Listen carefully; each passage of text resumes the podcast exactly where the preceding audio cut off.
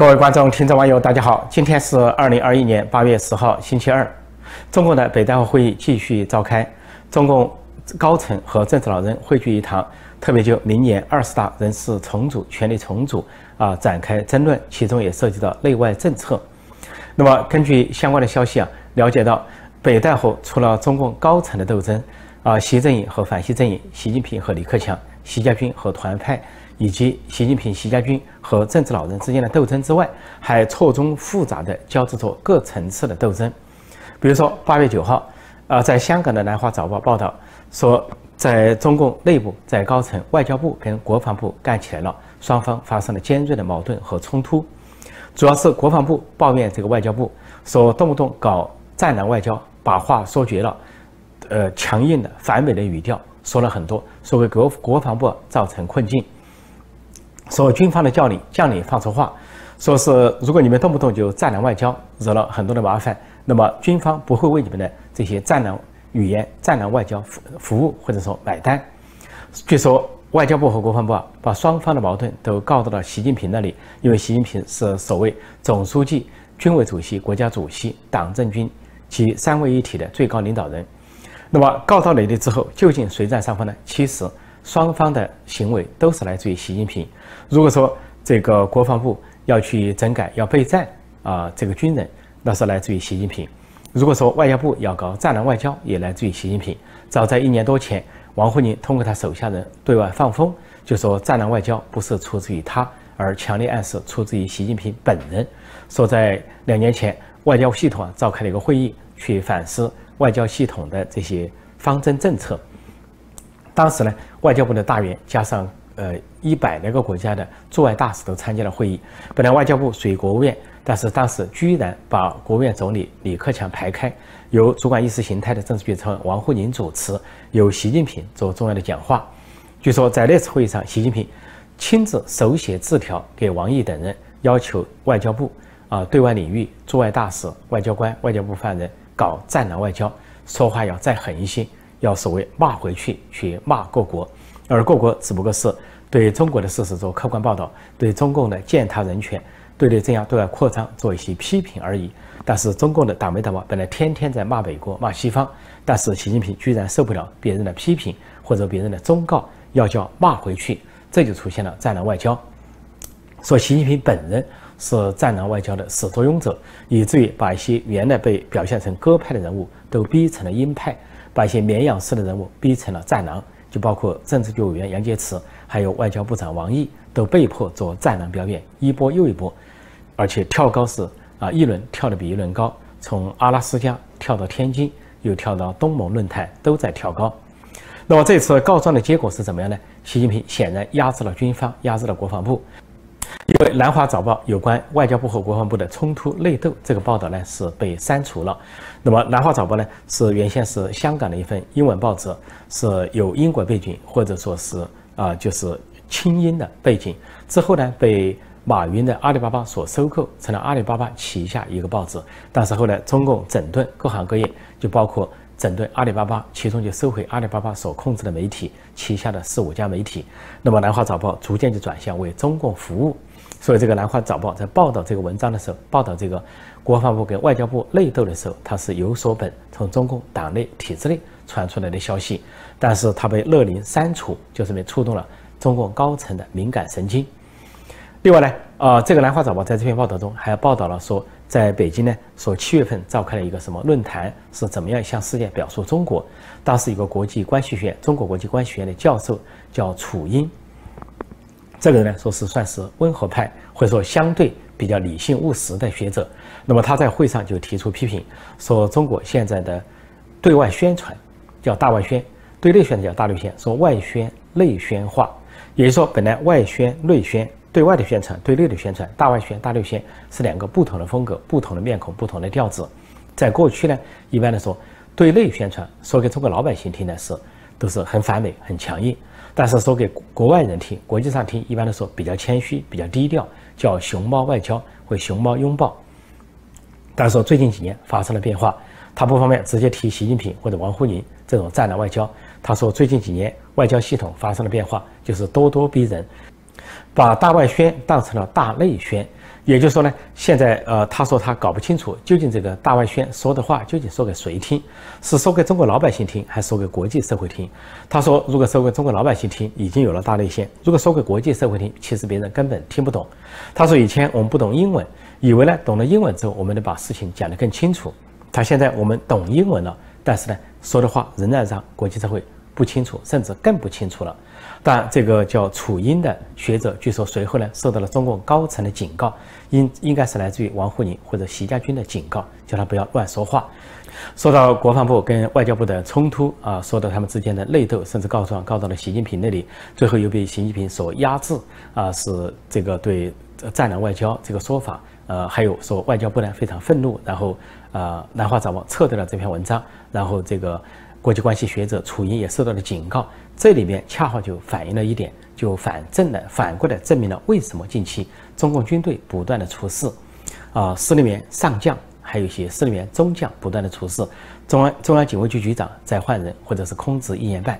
然后卫戍区啊，北京卫戍区就是御林军在不断的换军头，另外呢，一些上将司令员莫名其妙的消失，不知所踪，人间蒸发，像西部战区司令员上将啊张旭东，还有。战略部队呃司令员，啊李凤彪也是上将，都是人间蒸发，不知所踪。最后呢，新疆军区司令员换将，啊前面这个司令员是中将刘万龙，也就在四月份啊去职之后不知所向，不知所踪。然后到了现在啊这个北戴河召开前夕，才任命了一个新的呃新疆部队的司令员，另外一个人叫汪海江。所有这些扑朔迷离的情况，这些军头啊上将中将莫名其妙的消失，似乎都在印证了。反映这次外交部和国防部的一个冲突，应验了国防部该跟外交部啊冲突之后说过的那句话，那就是说，国防部或者中国的军队、中国的军人不愿意为外交部外交人员的战狼语言买单。之所以不愿意买单，而国防部和中国的军队啊，军人军头把话说穿了，说现在外交部的战狼语言把他们逼到了这么一个地步，就是逼到了跟多国军队交战的风险中，他们不愿意陷入这种与多国军队交战的可能和交战的风险中，因为道理很简单，这个外交部呢是打嘴炮卖嘴劲儿啊，文字游戏靠文字吃饭，靠说话吃饭，但是最后打起仗来拿枪的是国防部，是军队，是军人。那么外交部的人员说完话就没事了啊，全身而退，呃，完全有安全感。但是国防部军队军人却拿起枪，拿起枪炮去战斗，要付出代价，付出牺牲。也就是说，外交部语言不慎，就让国防部闹出人命。南华早报八月九号这个报道被拆除，而楚英本人也受到了警告。实际上，楚英在说，现在懂英文了，还让外国人不懂中国。他说的话呢，实际上又发生了变化。那就是习近平、王沪宁已经下令呢，要弱化英文，全国要几乎要取消英文教学，特别是小学。本来小学，呃，语文、数学、英文是必修课，现在取消英文，不作为必修课，而把习思想、习近平新时代中国特色社会主义思想当成一个必修课，说要上一个学期，而每周呢都要上一次，至少。而且是必修课，也就是说要考试。那么现在上海就带头这么做了，说上海当地的这个市教局就发出了通知，小学取消英语考试，只考啊语文和数学，再加上习思想。不仅上海在带头取消呃小学的英文考试啊，取消它作为必修课，而且呢，现在说有一个呃本来是很流行的啊手机应用软件。叫多林格，多林格一个英语学习软件，现在中国的互联网平台上、手机平台上全面下架，就是不鼓励学英文了，尤其不鼓励小学生学英文了。这是一股歪风，一股逆流。很显然，那么这跟楚莹所说的英文好了，能够更好的向中国世界讲中国，现在可以说又背道而驰了，向着不要英文，用中文去向世界诉说这么一个啊旧时代。啊，当然了，在。上海或者是中国在取消英文教学，在取消呃多米哥这个应用软件的时候，中国的高官已经完成了他们子女的英语学习。中共的几代的政治局委员、政治局常委，就包括习近平本人，他的女儿都在美国受教育，在哈佛大学受教育。上课的时候不仅用的是英文，啊，考试用的是英文，啊，日常生活也都用的是英文。也就是这些达官贵人、这些红色权贵领导人，他们的子女已经完成了英文教育，完成了。啊，西方思想的洗脑，这个时候呢，却不准平民老百姓接触西方思想，甚至不让他们接触外语，不让他们接触英语。说这种双重标准或者倒行逆施的程度，可以说不要说让中国人大吃一惊，令国际社会也都是大吃一惊。就在这个时候，关于英文，人们想到了前几年马云的一个说法。马云呢是呃创业前是个英语教师，那么以英文优秀而著称。啊，另外呢，他即便是创业成功，阿里巴巴他也是喜欢教英文，给乡村老师发奖，在国际舞台上、国际会议上用英文发言。那么前几年他一段著名的话现在被翻了出来，他说：“像我这样的人，啊，如果不是英文的话，他就以为啊我的学校里教的东西都是对的，以为我父母教我的东西都是对的。”他说：“后来学了英文，才发现啊他们不一定是对的。”他说：“比如一九八五年夏天。”他利用暑假，我去澳大利亚，首次去澳大利亚走了一趟。他去之前，自己以为呢，中国是富有的国家，最富有的国家。因为他说，我得到的宣传都是说，啊，中国要去解放全人类。他说，到了澳大利亚才知道，澳大利亚比中国富。实际上，要人家来解放我们，让澳大利亚先解放我们。他这里面暗含的就是，懂英文就懂得更多的啊世界知识、国际知识。就懂得很多墙外的、境外的信息，那么就英文不仅仅是用语言工具，而且能够学到更多的这些真实的真相的东西。那么现在我们就感慨说，马云有先见之明，或者说马云挨整原因就在这里。那么习近平要整马云、整马云、整阿里巴巴，那么有很多的理由、很多的辫子可抓。其中，马云大战英文，让他开阔世界、了解世界，那么恐怕是整他的原因之一。那么现在。啊，城门失火，殃及池鱼。看上去似乎马云有关英文那番话启发了习近平、王沪宁，从另一个方面启发了他们。因此呢，他们干脆一不做二不休，不仅要整阿里巴巴，不仅要整马云，干脆把马云所说的有关英文的部分也要拿来这个反过来行之，那就是不让小学生学英语，从小学时代抓起就要给他们灌输习思想，啊，灌输共产党的一党专政、一人独裁这一套毒素。说到阿里巴巴，最近的中共党媒党报围剿阿里巴巴，继续围剿，也围剿滴滴，又拿这些发生这些大公司的啊网络平台的性侵事件来大做文章，说阿里巴巴里边有一个女员工维权啊，说是被组长呃怎样潜规则啊，说是在酒桌上被灌了酒啊，醒过来就是赤裸，呃，意思说受了性侵，然后就为这个大做文章，说是阿里巴巴怎样的啊内部的监管混乱，或者说。投诉无门，但是《人民日报》发文在攻击阿里巴巴的时候，呃，虽然是做文章，但是结尾却非常有意思，似乎呢意有所指。最后一段是这么说的：说骑在人民头上的人民把他摔垮，而背弃人民的也终将被人民所抛弃。说这回这个王文成事件，王文成就指的阿里巴巴里边一个组长，一个小小萝卜头这么一个官员而已。说王这个王文成事件是再次告诫。这个阿里们说，啊，不管你有多么巨大，说你是一个巨头又怎么样？说用不着另外一个商业巨头来跟你战争，人民就可以把你呃摧垮，就把你拖垮，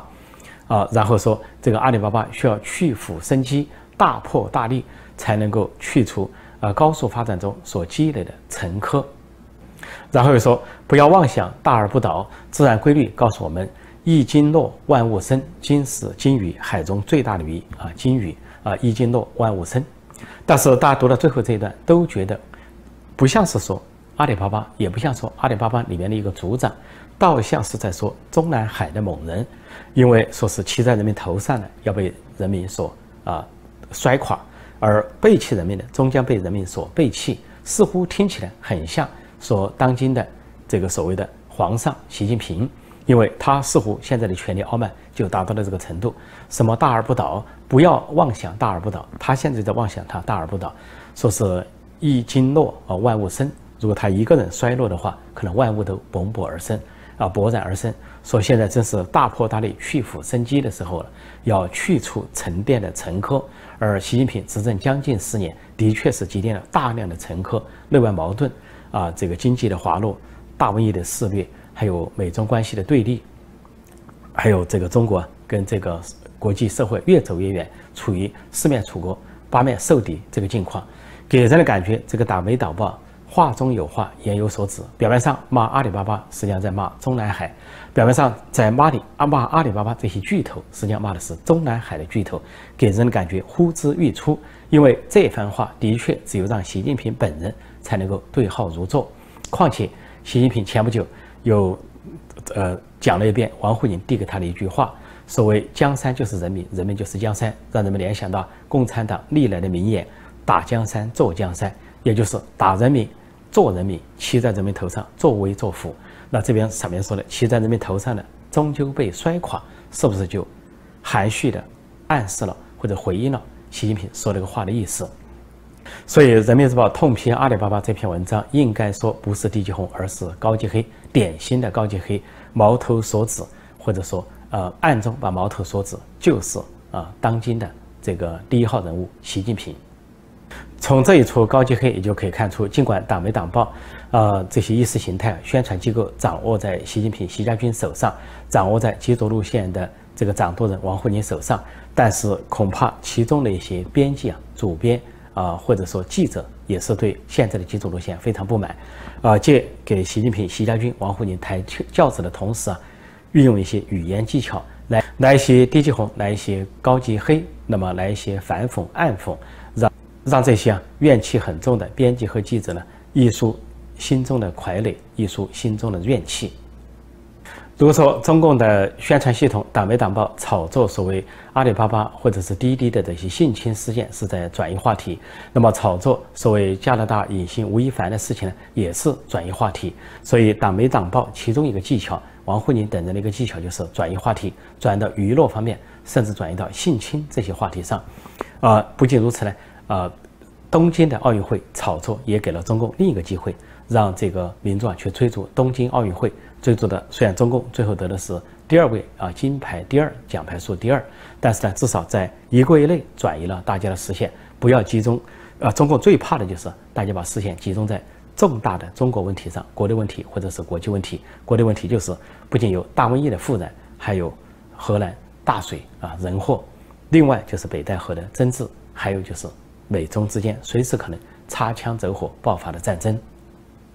种种迹象显示，习近平、王沪宁搞极左路线，而且要把极左路线进行到底，尤其是国进民退，整顿私营企业啊，整肃资本。那么整了阿里巴巴，整了滴滴，整了啊腾讯，整了很多的民间企业，现在把又把矛头对准了 SOHO，SOHO 中国这个企业，也就是潘石屹和张欣夫妇所拥有的这个企业，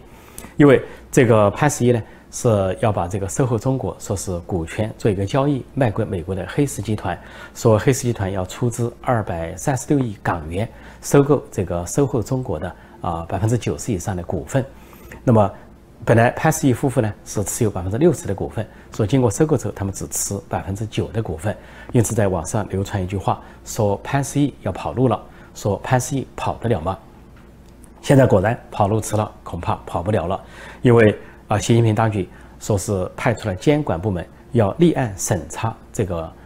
交易交易案，就是黑石公司收购收购中国的交易案。那么再加上呢，说是这个潘石屹啊，一一直是被极左势力视为眼中钉、肉中刺。